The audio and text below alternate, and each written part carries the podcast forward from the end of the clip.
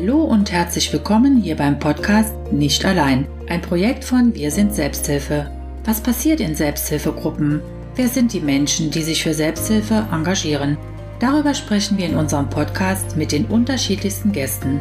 Schön, dass du da bist und ich hoffe, dass du vieles für dich mitnehmen kannst. Liebe Anja, schön, dass du dir Zeit genommen hast, hier im Podcast meine Fragen zu beantworten. Herzlich willkommen. Hallo Katja, Dankeschön. Ich freue mich, heute hier zu sein. Bitte erzähle unseren Hörerinnen etwas über dich. Wer ist Anja Kloß? Ja, mein Name ist Anja Kloß. Ich bin 56 Jahre alt und ich lebe alleine in Schweich. Du bist Mitglied der Pink Paddler. Was genau verbirgt sich hinter dem Namen Pink Paddler? Die Pink Paddler sind ein Team aus Brustkrebs-überlebenden Frauen und Männern, die gemeinsam Drachenboot fahren. Wir sagen immer, wir sind alles andere, nur keine normale Selbsthilfegruppe. Und äh, was ist ein Drachenboot? Ein Drachenboot ist ein Boot aus dem Chinesischen.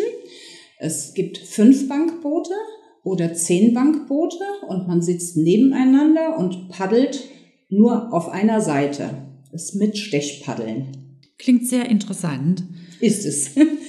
Im Boot sitzen Frauen, die an Brustkrebs erkrankt sind oder erkrankt waren. Wann wurde bei dir die Diagnose Brustkrebs gestellt? Ja, im Boot sitzen überwiegend Brustkrebserkrankte. Es gibt auch Männer, die Brust, an Brustkrebs erkranken können. Äh, wir haben nur Frauen dabei. Ja, bei mir erste Anzeichen spürte ich im Mai 2015. Morgen vor acht Jahren jährt sich meine Diagnose. Ähm, ich habe einfach was ertastet und habe dann gedacht, da stimmt was nicht. Ja, war dann auch tatsächlich so. Erstmal lag der Verdacht nahe, dass ich eine Zyste habe. Ja, es folgte dann eine OP. Eine Woche später kam dann leider die schockierende Diagnose. Triple-negativer Brustkrebs. Und äh, wie ging es dann weiter nach der Diagnose? Ja, nachdem der histologische Befund dann vorlag, folgte halt, folgte halt eine zweite OP. Es musste etwas großflächiger nachgeschnitten werden. Dann kam von Ende Juni bis Anfang Dezember äh, kamen 16 Chemos. Im Anschluss 37 Bestrahlungen. Das war schon ein hartes Paket. Was waren die größten Herausforderungen, mit denen du während der Zeit der Behandlung und danach kämpfen musstest? Äh, ja, ich muss noch dazu sagen, im Juni 21 habe ich dann leider eine zweite Diagnose erhalten. Es war kein Rezidiv, sondern eine komplett völlig neue Erkrankung. Dieses Mal dann die andere Seite und hormonabhängig, wieder OP und Bestrahlung. Eine Chemo blieb mir jetzt zum Glück erspart. Ja, die erste Erkrankung war für mich leichter erträglich als die zweite, obwohl es viel aggressiver war. Ich befinde mich halt derzeit in einer Antihormontherapie, die mir sehr viel Lebensqualität nimmt.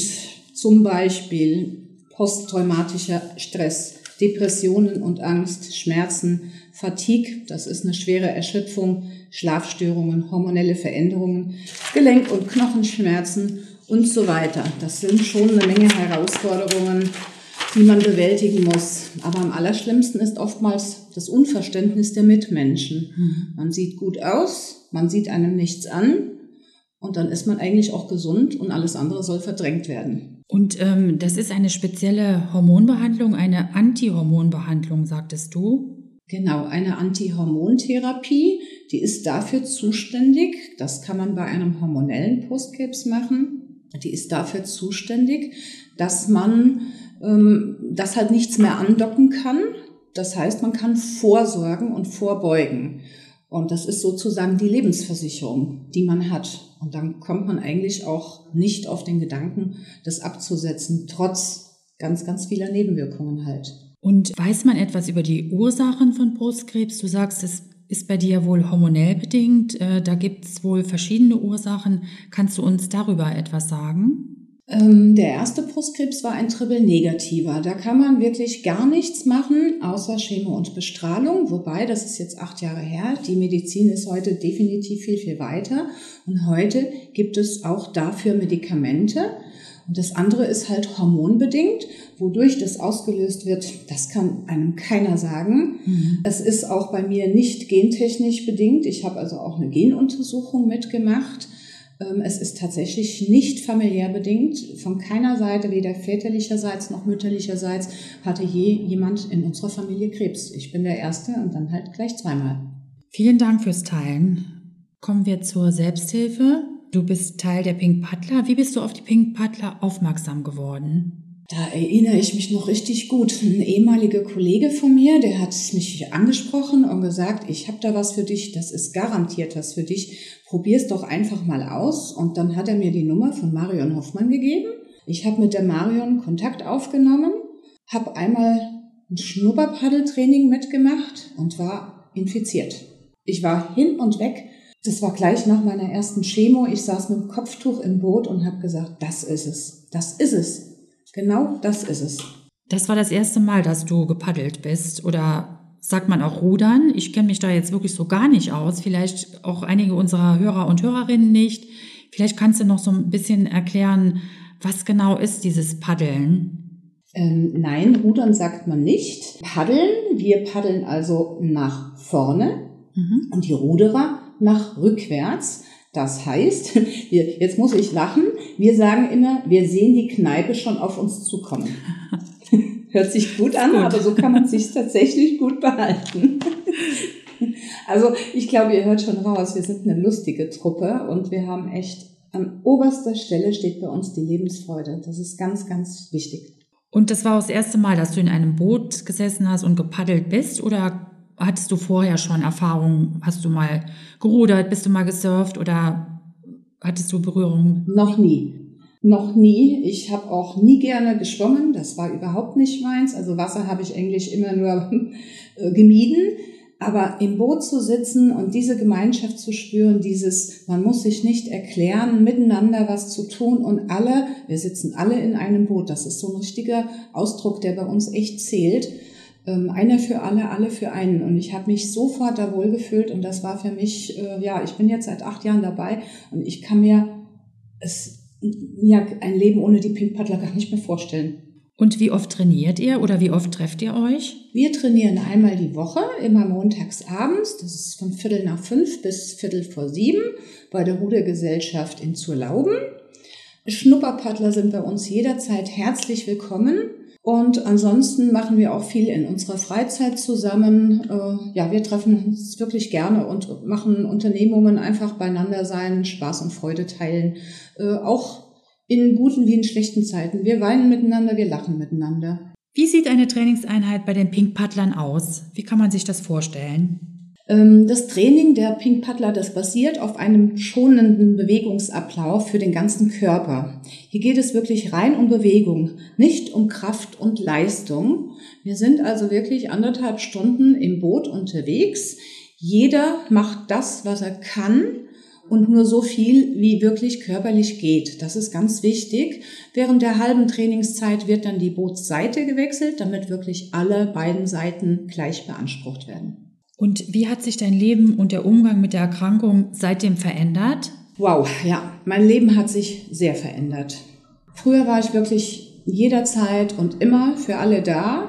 Heute achte ich wirklich in erster Linie auf mich, auf mich und meine Bedürfnisse und ich umgebe mich wirklich nur noch mit Menschen, die mir gut tun und auch positiv denken und wohlwollend gestimmt sind. Das ist wirklich wichtig für mich. Ich gönne mir meine Auszeiten, ich genieße meine Ruhe und ich erfreue mich an kleinen Dingen. Ja, und was für mich ganz wichtig ist, so schlimm auch die Erfahrung der Erkrankungen ist, aber ohne diese Erkrankungen hätte ich niemals so tolle Menschen kennengelernt. Also man zieht auch noch was Positives daraus. Hm. Und ähm, kannst du noch den Bogen spannen, bitte zu den Pink Paddlern? Also äh, was hat das so mit deiner Lebenseinstellung gemacht? Also das Paddeln, was, ähm, ja, was bewirkt das in dir? Wenn ich im Boot sitze und dieses Paddeln, das, ich habe das Gefühl von Freiheit, ähm, wenn ich mich bewege, dieses, man kann das gar nicht beschreiben mit Worten, das ist so ein, ein Gefühl, was, das macht was mit einem. Und dieses Paddeln, das gibt mir einfach ein Gefühl der Befreiung. Es tut gut, es ist für die Lymphe gut. Es ist ja erwiesen, dass auch diese Bewegungen des Paddelns für das Lymphsystem gut sind. Und es ist einfach ein tolles Gefühl zu paddeln. Mhm. Und äh, wird das Paddeln medizinisch begleitet? Also der Dr. Günther vom Mutterhaus Trier ähm, hält auf unserer Internetseite tatsächlich im Boot einen Vortrag, ganz lesenswert auch oder sehenswert, Wir haben sogar zwei Brustschwestern im Boot mitsitzen vom Mutterhaus, die auch tatsächlich während der Therapien ihren Patientinnen in einem Krankenhaus schon die Pink Paddler ans Herz legen. Und damit sie wissen, von was sie sprechen, sitzen sie halt mit bei uns im Boot.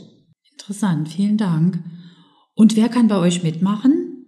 Bei uns kann jeder mitmachen. Jeder, der sich nach der Diagnose Brustkrebs wieder gut fühlen möchte, abgelenkt sein will, derjenige ist bei uns genau richtig. Jeder ist herzlich willkommen. Anja, du hast sehr eindrücklich beschrieben, äh, was die Pink Paddler für dich bedeuten und äh, wie sie dir gut tun. Und wenn du die Pink Paddler in nur einem Satz beschreiben solltest, was würdest du sagen? Ich würde sagen, enter the dragon. Und es geht dir endlich wieder gut. Enter the dragon heißt betrete den Drachen. Vielen Dank. Ich danke dir sehr für das Gespräch und wünsche dir alles Gute. Ich danke euch. Vielen Dank. Sehr gerne. Tschüss. Tschüss. Wir danken der IKK Südwest für die Förderung. Wenn du Fragen hast oder du dir ein Thema wünschst, über das wir hier im Podcast sprechen sollten, schreibe uns gerne unter info at selbsthilfe-rlp.de. Tschüss, mach's gut, bis zum nächsten Mal. Ich freue mich, wenn wir uns wiederhören.